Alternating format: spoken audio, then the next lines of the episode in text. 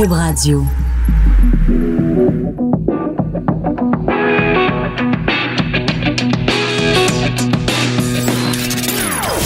Des opinions bien à elle. Sophie Durocher. Son franc-parler ne laisse personne indifférent. On n'est pas obligé d'être d'accord. Bonjour, bon vendredi, bon après-midi. Très content d'être avec vous pendant la prochaine heure. Vous avez peut-être vu cette euh, nouvelle de dernière heure qui vient de sortir. On apprend aux États-Unis qu'il y a un homme qui a été arrêté en lien avec, vous savez, toute cette histoire de, colis suspects qui ont été envoyés à différentes personnalités et différents organismes de presse aux États-Unis. L'homme arrêté s'appelle César Sayok, donc il est suspect dans cette histoire. Et c'est assez intéressant. Il y a l'humoriste américaine Katie Griffin qui a écrit il y a quelques minutes à peine sur son compte Twitter. Elle dit c'est la faute du président Trump. Est-ce que je pense qu'il il a personnellement euh, commandé, il a personnellement dit au suspect d'envoyer ces différents colis? Bien sûr que non. Mais toute la rhétorique du président Trump, ses tweets, ce qu'il permet qu'on chante à ces différents rallyes, les tweets de sa famille, tout ça a amené à la situation qu'on connaît aujourd'hui. Elle a le droit à son opinion, Katie Griffin, bien sûr. Mais Katie Griffin, c'est l'humoriste américaine qui, il y a quelques mois seulement, se faisait photographier avec une fausse tête du président Donald Trump décapitée, une tête couverte de sang, et elle s'est fait rentrer dedans. Alors, c'est assez particulier qu'aujourd'hui, elle vienne nous parler du climat de haine qui, euh, elle a peut-être en effet raison, mais il y a des crinqués des deux côtés. Les pro-Trump sont crinqués à l'os et les anti-Trump sont crinqués à l'os. Parce que pour qu'une humoriste se promène et se fasse photographier avec le visage décapité, la face décapitée du président des États-Unis, c'est qu'on a atteint un niveau de d'hystérie collective quand même assez élevé. Alors, vous n'êtes pas obligé d'être d'accord avec moi. Si vous avez envie d'en discuter, vous m'écrivez à studio. Quand l'émission a commencé le 15 octobre, je vous avais dit que chaque semaine, à un rythme que j'avais pas spécifié, j'allais recevoir des grandes gueules dans différents domaines. On avait commencé avec euh, Vincent Goudzo dans le domaine culturel. Ben, cette semaine, j'avais envie de recevoir quelqu'un dans le domaine des affaires et j'ai choisi François Lambert, ex-dragon. Bonjour François Lambert, comment vas-tu? Écoute, euh, ben, ça va super bien, mais je savais pas que, c'était une entrevue grande gueule. Ah ben non.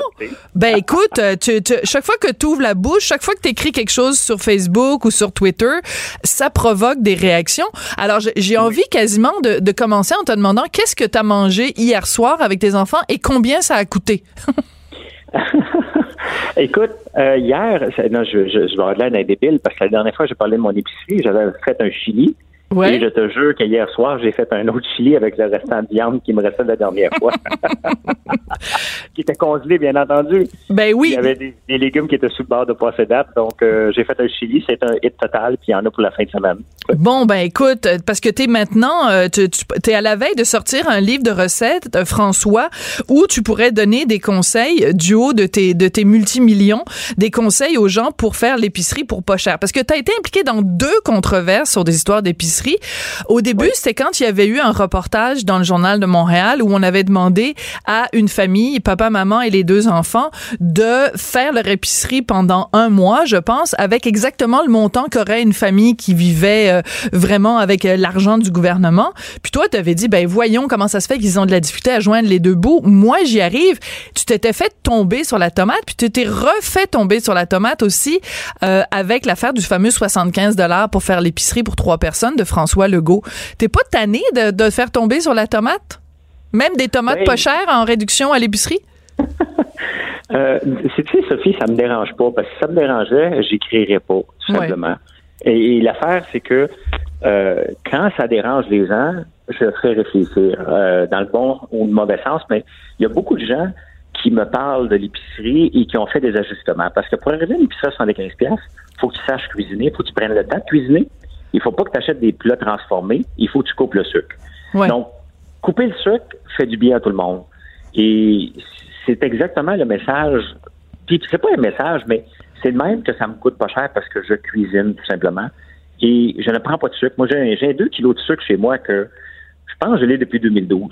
Okay, cuisine pas de dessert. Je pense qu'il est périmé, François. Moi, tu, tu mangeras pas de dessert chez moi. Je vais aller en acheter un si t'aimes ça, mais sinon, je vais cuisiner un paquet d'affaires, mais j'en fais pas de dessert.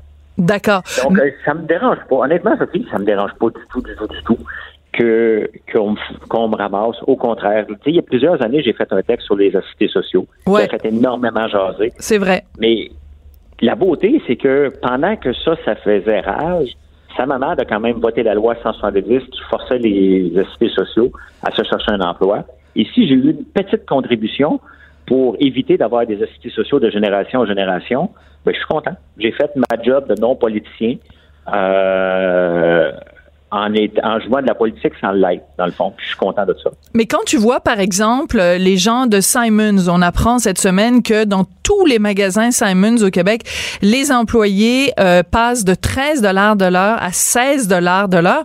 Toi, comme homme d'affaires, ça te fait ça te fait réfléchir ou ça, ou tu te dis, ben voyons, ils sont complètement fous chez Simons, euh, ou tu penses qu'ils font la bonne affaire? Non, il fait la, bonne affaire. Dans le fond, je connais pas vraiment ses finances ni euh, M. Simon, mais ce qu'il fait, lui, est en train de dire à ses employés, parce que la rétention d'employés est compliquée. Oui. Et euh, donc, garder des employés à 16 piastres de l'heure, euh, ça le facilite sa vie mm-hmm. d'attirer des gens qui ont le goût de travailler là pour dire on offre plus. Cependant, je veux dire, même les entreprises, moi, quand, mettons, je mets, je mets un centre d'appel, c'est pas une cachette pour personne, là. Le salaire minimum, quand je l'avais, était de 8 puis on payait entre 12 et 14 de l'heure quand même, parce que ah. tu peux pas payer les gens au salaire minimum, ils viendront pas travailler tout simplement. Donc, on est en période de plein emploi. Donc, est-ce qu'il fait une bonne chose? Il fait une très bonne chose. Il fait un bon coup de marketing. Puis en plus de ça, c'est une, il, est social, le, M. Simons. Donc, il envoie un message pour, il envoie un message pour dire, regardez, moi, je suis capable. Et tant mieux si l'entreprise a les reins financiers pour supporter ça. Ça veut dire que ses affaires vont bien, puis il vend bien son linge, puis tant mieux. Euh, mais mais d'un autre côté, Sophie, où ce que je suis pas d'accord, ouais. c'est de lancer une campagne pour augmenter le salaire minimum à 15 de l'heure. Moi, je dis à tout le monde, faisons pas les stupides avec ça, parce que prendre une décision gouvernementale d'augmenter le salaire à 15 de l'heure, c'est d'imposer une taxe aux entreprises. Oui. Donc, tu es, d'accord, es d'accord que chaque entreprise le fasse selon son bon vouloir, mais tu veux pas que ça vienne d'en haut. Laissons les entreprises libres de payer si elles le veulent pour faire de la rétention d'employés, mais il faut pas que le gouvernement l'impose à tout le monde. C'est ça que tu dis? Ben, si on l'impose à tout le monde, il faut faire un travail avant de faire les cowboys. Il faut faire un travail très simple hmm. de regarder combien d'entreprises qui vont fermer. Moi, mon centre d'appel, là, je l'aurais fermé. Tout simplement parce que j'ai une compétition mondiale et j'aurais pas pu monter à 15, 16 et 17 dollars de l'heure, je l'aurais fermé. Est-ce que c'est un problème? Est-ce que comme société, on se dit on ne veut pas des entreprises comme ça? Peut-être. Mais moi, je jouais selon les règles du jeu lorsque j'ai ouvert cette entreprise-là. Bien sûr. Et je serais fâché que, par une décision gouvernementale, je sois obligé de fermer. Si on décide ça, il faut faire un choix de société et aider ces entreprises-là à changer leur modèle d'affaires ou on va les aider pendant cinq ans, le temps qu'ils ferment leurs portes. Mais il, y a une, il faut regarder parce que le salaire moyen d'un entrepreneur est 12,69 hein? Lorsqu'on regarde, il gagne 30 000 avec un horaire moyen de 70 heures par semaine. Ça Ça donne pas beaucoup de l'heure. Les entrepreneurs eux-mêmes, les gens qui se lancent en affaires. Oui.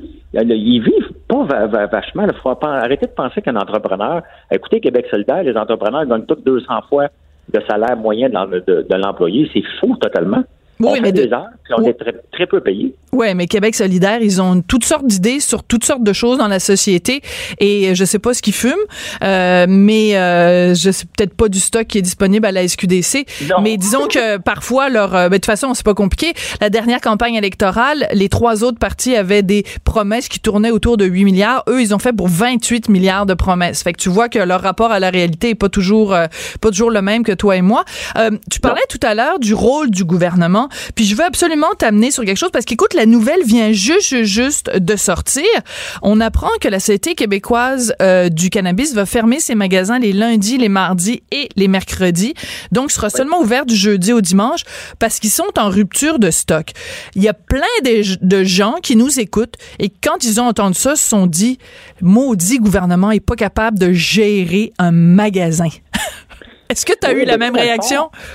Ben, ben, j'ai cette même réaction-là, mais en partant, euh, euh, puis j'en parle, je ne veux pas plugger mon livre inutilement, mais j'en parle dans mon dernier livre.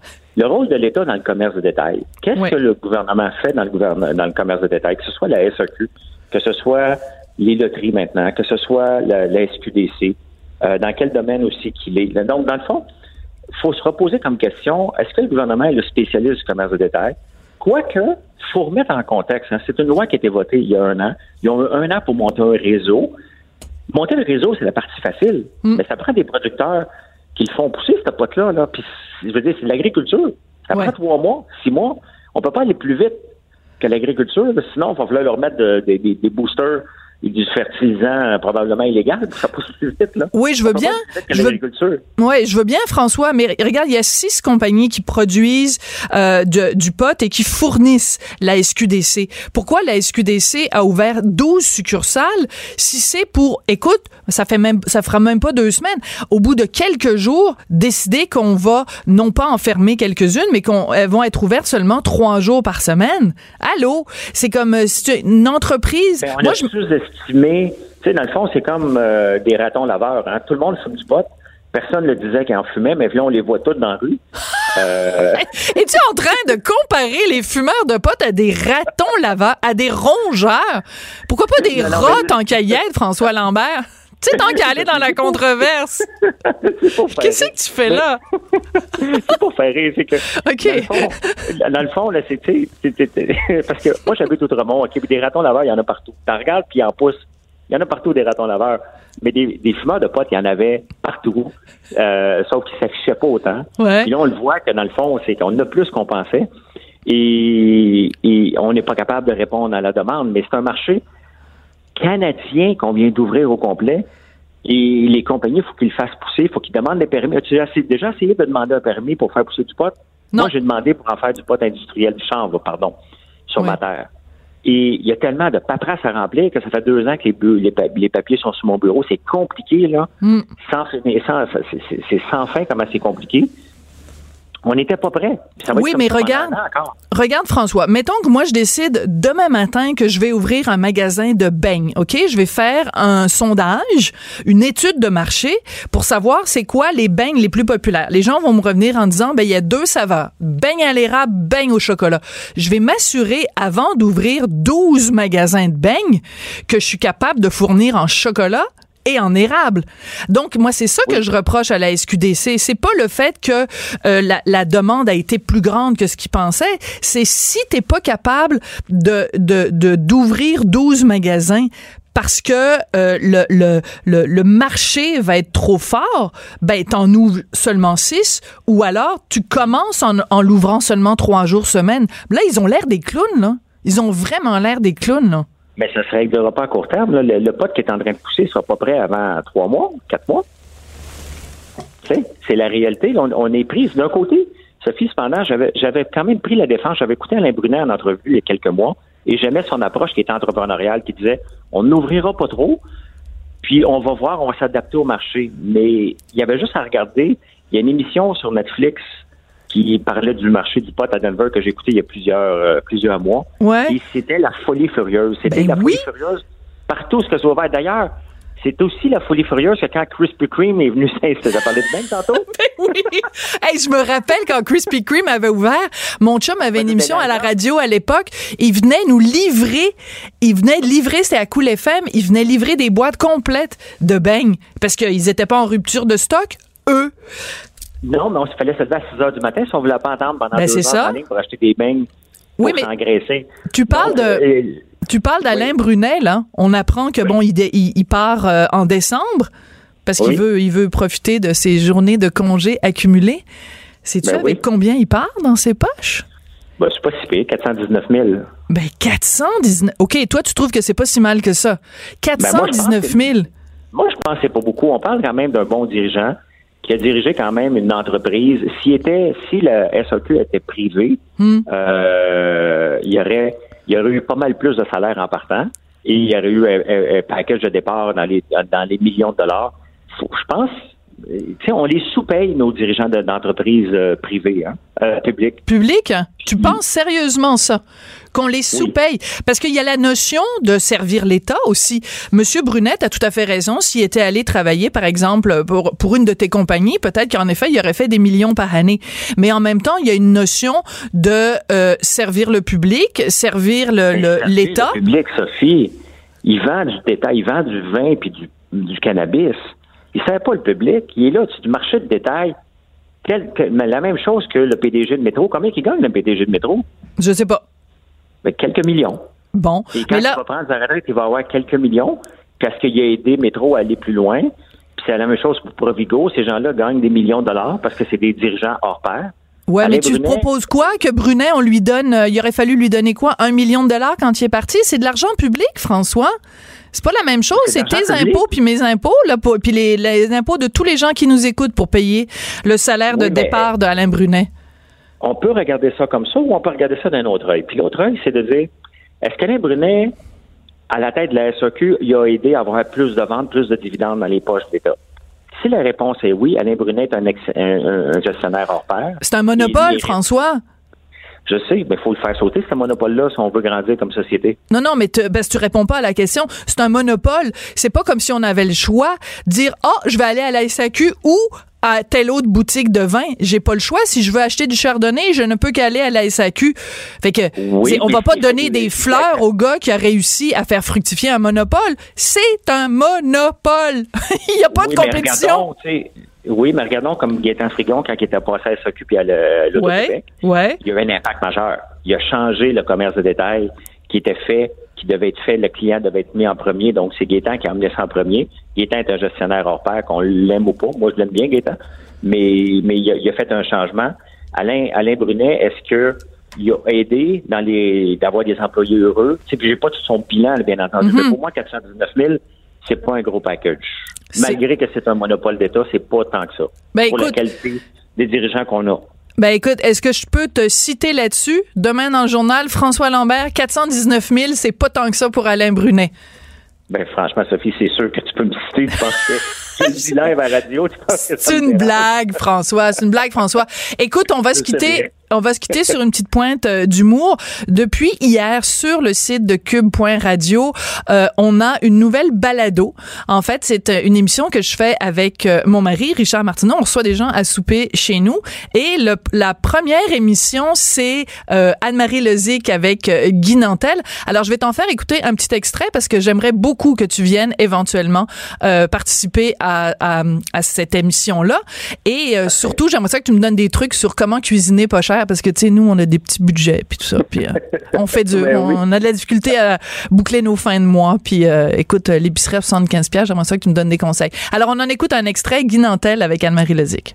C'est quoi le problème de rire des personnalités publiques? Moi, je crois qu'à partir du moment où c'est une personnalité publique. J'ai une blague sur Anne-Marie dans mon show. En ben, tu peux en faire. Ben J'espère qu'elle est bonne. C'est quoi? Ben, ben, moi, je me rappelle. En fait, tu entendu? À ton, dernier spectacle. Mais elle le sait. En fait, tu l'as peut-être oublié, mais je te l'ai déjà raconté, cette blague-là. J'avais trop bu. Ouais, ça se peut. D'ailleurs, tu me lâchais pas ce soir-là. Est-ce que tu es capable, est-ce que tu sens à l'aise de la redire oui, Oui, c'est que, c'est que je, oui, je, je, me rappelle. je parle d'un sujet puis je, je lâche pas. En fait, je parle des religions, puis à un moment donné, je pars complètement champ gauche. Je lâche mon sujet, puis je dis, bon, revenons au spectacle, parce que là, on est comme Anne-Marie Lozic, on s'écarte. Puis là, je reviens sur mon sujet. Excuse-moi. C'est gentil, c'est gentil. C'est gentil. Si Anne-Marie Lozic était susceptible. Oui. Euh, euh c'est ça. Non, mais, mais, ça, voilà. Non, mais, voilà. tout est là. voilà, c'est comment on prend ça, exactement. Puis mais honnêtement, Anne-Marie. sur le dos d'un canard, comme on dit, alors ça n'a pas d'impact. C'est vraiment comment on reçoit la chose. Alors, euh, ben, je voulais euh, proposer à François Lambert de venir participer à cette émission qui est une nouvelle balado, donc disponible sur le site de cube.radio. Ça s'appelle Devine qui vient souper. Ben, pouvez-vous imaginer que pendant qu'on écoutait un extrait, François Lambert m'a raccroché au nez. Je pense qu'il a pas fait exprès, mais c'est pas grave, je vais le rappeler et il viendra sûrement à un moment donné participer à l'émission. On n'est pas obligé d'être d'accord mais on peut en parler. De 14 à 15. Sophie Durocher. On n'est pas obligé d'être d'accord. Cube Radio. Je vous jure que ce n'était pas arrangé avec le gars des vues, que ce n'était pas arrangé avec la fille des vues. On vient d'entendre euh, pendant la pause publicitaire euh, une annonce pour euh, Pèse sur Star, qui est une balado qui est disponible sur le site de cube.radio dans la section donc balado. C'est euh, ben, des, des, podcasts sur les jeux vidéo. Ben c'est justement de ça qu'on va parler entre autres dans le prochain bloc parce que hier soir à l'émission JE, on a présenté un excellent reportage de Marie-Christine Bergeron sur euh, des jeunes qui sont vraiment, des jeunes et des adultes qui sont accros euh, au virtuel, qui sont cyberdépendants. Et dans la première partie de son reportage, elle est allée rencontrer deux jeunes qui suivent une thérapie. Et dans la deuxième partie de son reportage, pour, pour, pour justement se sevrer de cette dépendance, et dans la deuxième partie de son reportage, elle est allée rencontrer quelqu'un qui s'en est sorti, mais qui pendant des années avait plus de vie parce qu'il passait son temps à jouer à des jeux vidéo et il avait plus aucune interaction avec euh, avec son entourage. Donc c'est vraiment un document qui fait réfléchir. Si vous ne l'avez pas vu hier soir, je suis sûre que c'est disponible donc sur le site de TVA ce reportage de JE. Mais il y a quelqu'un qui est à Québec qui s'appelle Cathy Tétrault, elle est directrice générale du centre CyberAide de Québec et elle a tenu à réagir au reportage d'hier soir de JE. Alors comme l'émission ici s'intitule on n'est pas obligé d'être d'accord. On a décidé de donner la parole à Cathy Tétrault. Bonjour, Madame Tétrault. Bonjour. Comment allez-vous? Ça va très bien. Ça va vite, mais ça va très bien. Ben, je sais que vous êtes une femme très occupée, bien sûr, quand on est à la tête d'un centre euh, comme CyberAide, mais vous vouliez prendre le temps de réagir à ce à ce documentaire, euh, donc euh, par Marie-Christine Bergeron. Pourquoi c'est venu vous chercher le documentaire d'hier soir à JE? Bien, parce que on parle de thérapie. Oui. Mais avant la thérapie, il y a tellement d'actions que la société, que les parents, que les concepteurs de jeux, que plein de monde peuvent faire pour pallier à ça, pour prévenir ça. Et ça, il n'y en a pas de, de, documentaire ou de reportage sur la prévention. Et euh, ça fait quand même quelques reportages que je vois sur la cyberdépendance et, et on parle toujours de thérapie, mais on parle pas le avant.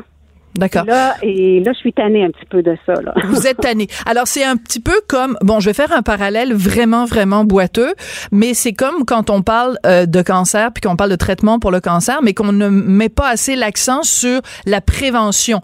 Qu'est-ce qu'on peut changer dans notre mode de vie pour ne pas développer un cancer? Je dis pas que la cyberdépendance, c'est un cancer, mais c'est un petit peu le parallèle qu'on peut faire.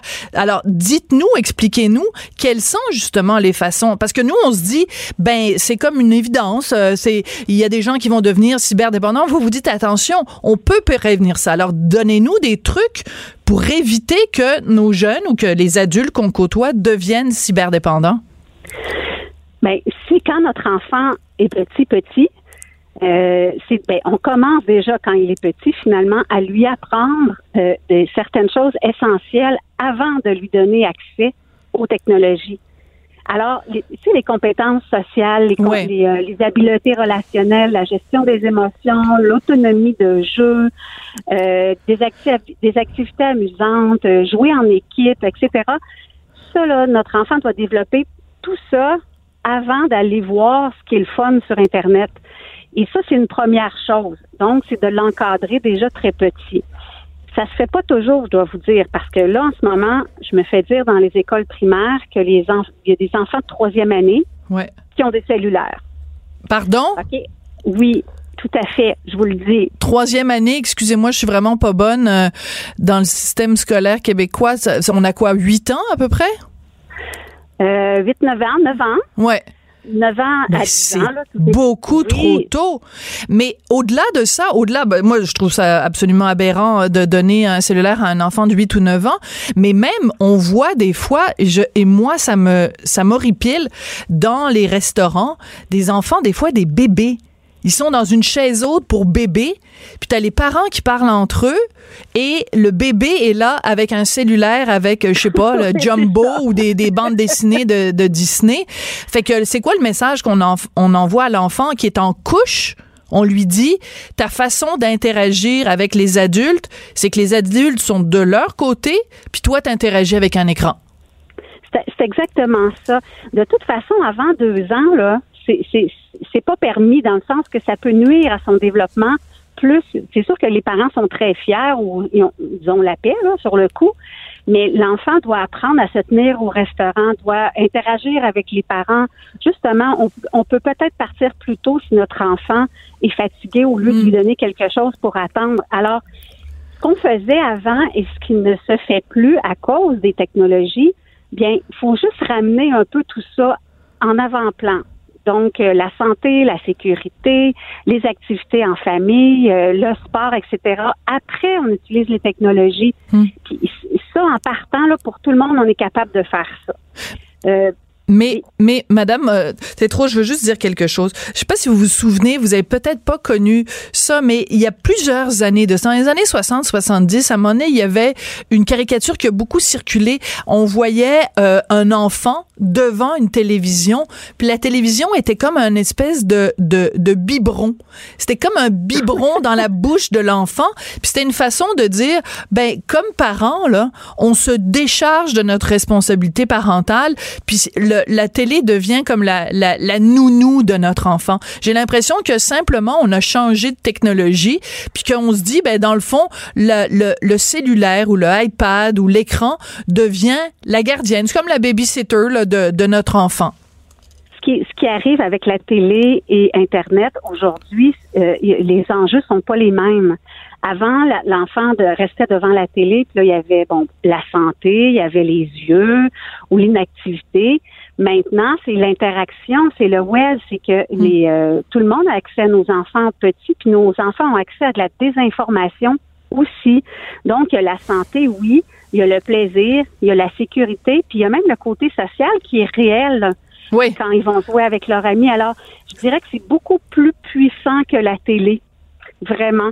Mais par contre, c'est ça, c'est euh, la cyberdépendance qu'est-ce qu'on a vu hier? Si on, fait un continuum, OK? Si on mhm. fait de 0 à 10, 10, c'est les personnes qui sont en thérapie, ou 9, bien de 8 à 0, là, qu'est-ce qu'on fait avec ces gens-là? Qu'est-ce qu'on fait avec les gens qui veulent pas aller en thérapie fermée? Hmm. Qu'est-ce qu'on fait avec les jeunes qui sont à risque?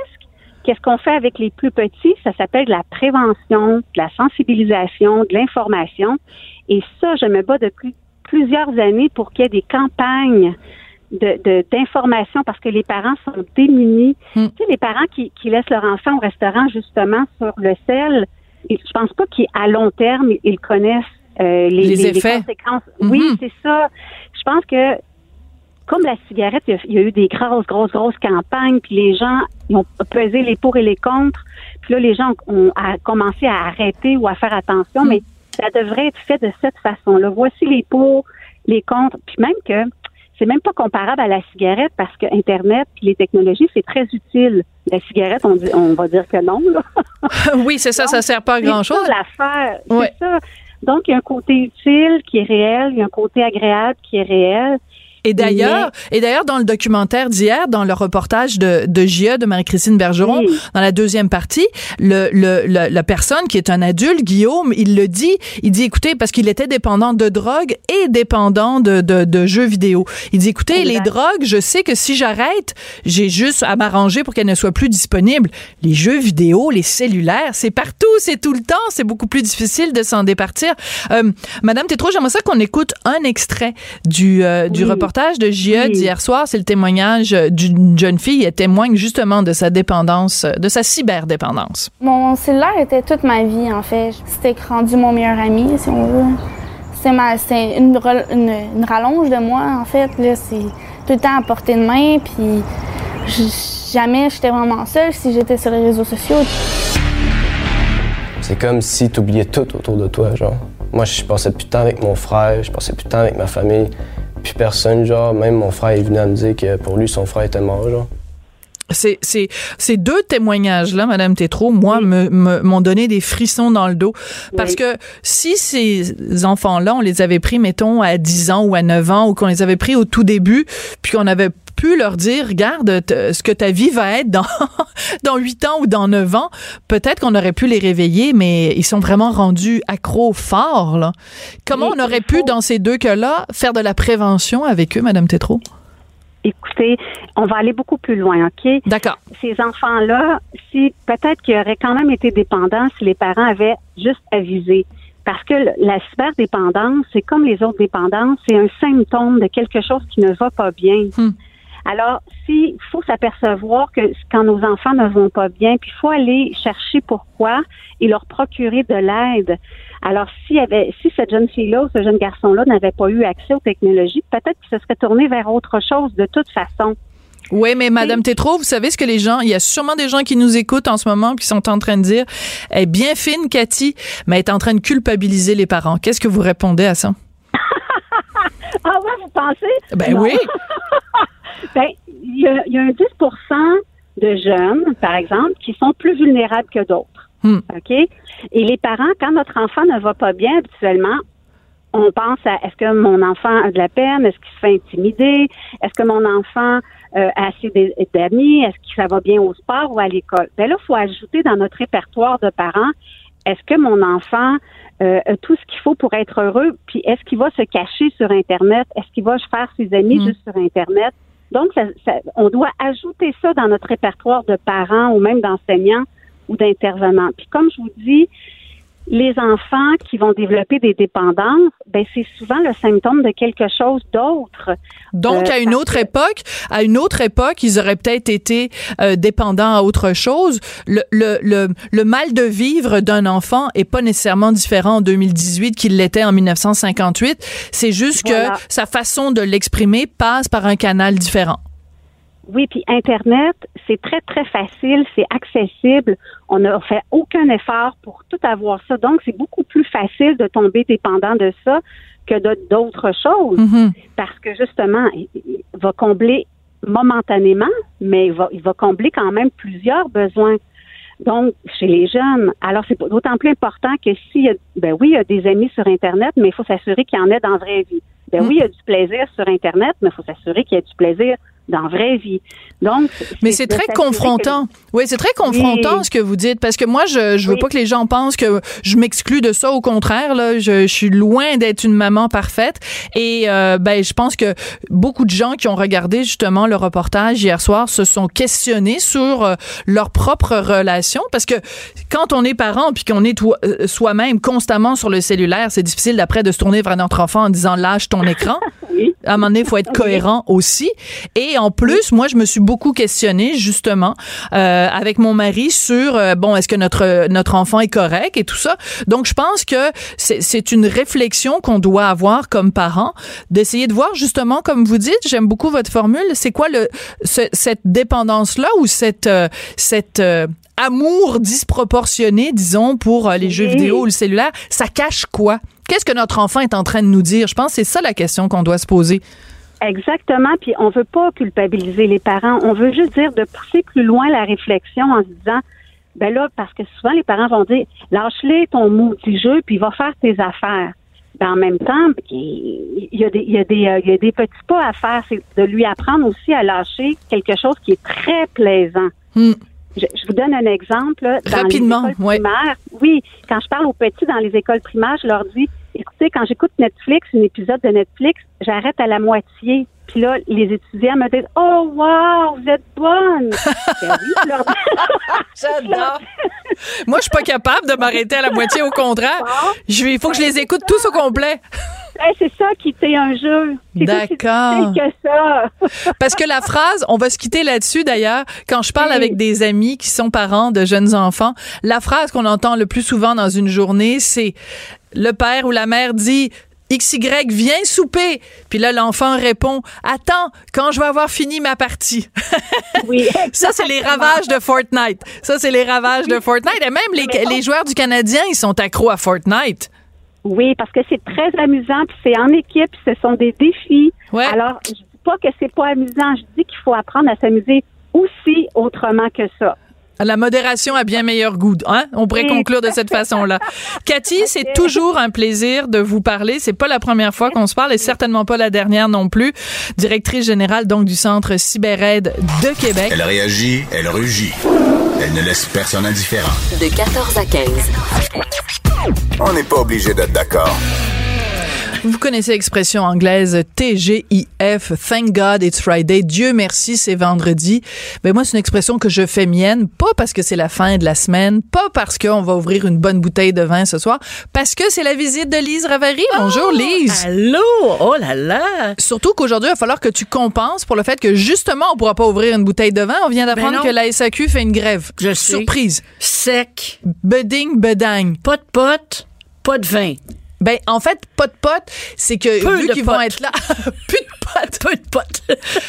Rupture de stock de potes, c'est dur à dire. Alors, ben, euh, un petit aparté, là. hein? Ouais, OK. Bon, ça fait un an qu'on, plus qu'un an qu'on le sait. Un an qu'on a la date, hein? On, on sait tout ça. Hein?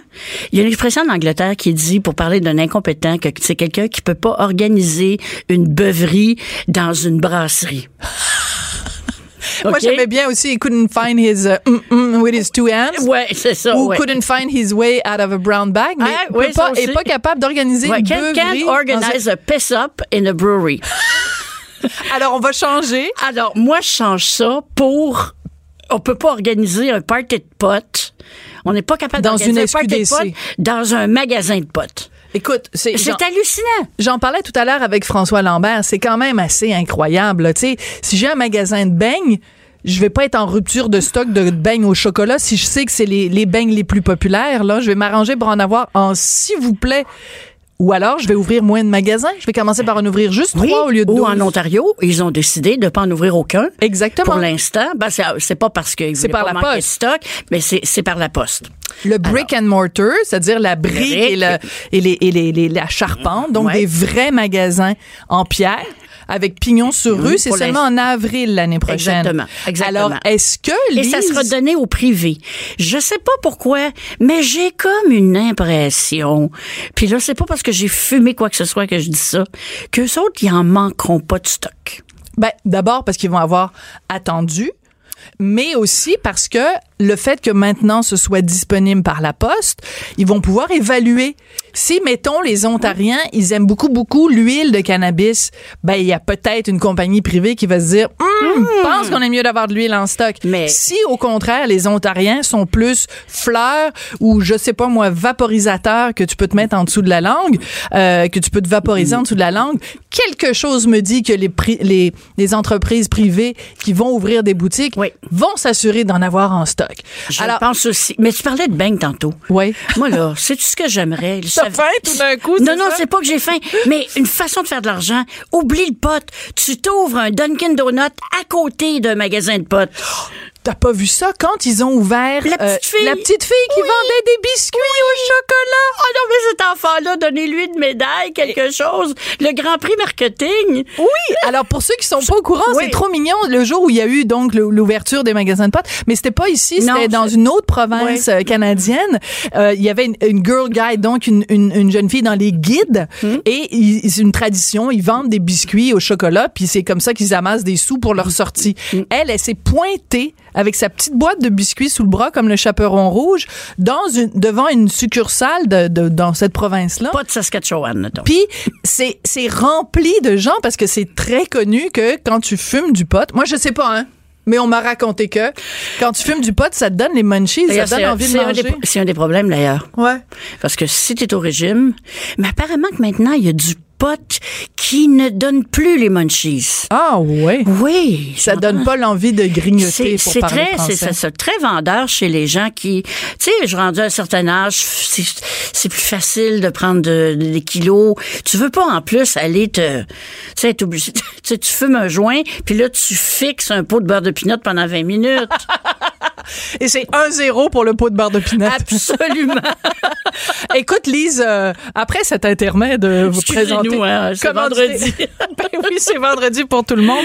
Écoute, euh, justement, on parlait tout à l'heure du Rest of Canada. Il y a, euh, on le savait, on savait que quand François Legault allait ouvrir la boîte de Pandore des signes ostentatoires chez les personnes, les employés de l'État en position d'autorité, on se doutait bien qu'il allait s'attirer des accusations d'être un méchant raciste, un méchant xénophobe, un méchant ci, un méchant ça. Et on se doutait bien que ça viendrait du Canada anglais. Alors écoute, cette semaine, donc le 22 octobre, Hassan Youssouf, qui est président du Congrès du travail du Canada, a écrit un texte d'opinion dans le Globe and Mail qui s'intitule Les euh, politiciens québécois qui sont complaisants avec la xénophobie oublie que les droits humains sont non négociables. Écoute, tu lis le texte, là, t'as l'impression qu'il y a des, des zombies néo-nazis qui se promènent avec des battes de baseball dans les rues du Québec et qui n'ont qu'une idée, c'est de frapper des pauvres femmes musulmanes voilées et que dans son article, tu as l'impression qu'il n'y a que d'ailleurs les femmes musulmanes voilées qui sont visées par les signes ostentatoires. On, ne fait pas dans le détail. On fait pas dans la dentelle. on le fait pas dans la dentelle. Quand tu as lu ça, ah, tu me vois les yeux, les yeux me roulent. Non, je n'étais pas du tout surprise. Euh, tu sais peut-être, Sophie, que j'écris à la Gazette euh, tous les mardis une, une chronique. Euh, et ça, ça c'est un peu j'essaie un peu d'expliquer le Québec francophone d'une manière extrêmement rodépacrète. C'est pas euh, justement des beaux principes, mais ce qu'on est dans concret. nos dans nos tripes et concret. Et je parle, ben, surtout depuis l'annonce de, de, de, François Legault, de, de cette question des signes. Et j'essaie de leur expliquer notre attachement à l'idée de la laïcité. Euh, et je me rends compte, puis euh, même, le message même, passe pas. même les gens avec qui je travaille, je pense à ma rédactrice qui est une femme formidable, qui parle français, qui vécu ici toute sa vie, qui est pas du tout obtus, mais là, ça accroche. Hmm. Ça accroche et j'ai compris pourquoi ça accrochait. Ah? Ouais, ben, j'ai ma théorie, là, ça vaut ce que ça vaut, On n'est pas obligé d'être d'accord. On n'est pas obligé d'être d'accord, comme connaît une certaine émission à la mode. Je t'écoute. La tradition britannique, politique britannique, parlementaire, hmm. euh, est axé, en fait, par des droits, la défense des droits individuels. Au départ, c'est ça. Le socle hmm. de toute la pensée politique et des penseurs politiques, même à l'époque euh, des, des Lumières, euh, où les Français avaient un regard plus collectif sur leur monde, en tout cas. La Révolution, c'est un truc collectif. Les Anglais ont pas fait de révolution. Oh, il y en a eu une, mais c'est une drôle de révolution. Ils ont coupé la hmm. tête au roi, mais après ça, le prochain roi, ils l'ont remis sur le trône, puis ils sont dit, on s'excuse. Ils ont remis la tête sur le roi. Oui, c'est ça. on a mis de la tête du père sur le fils. Non, bon, sérieusement, non, leur, leur, leur tradition politique profonde. Leur démocratie repose sur la défense des droits individuels. Parce que M.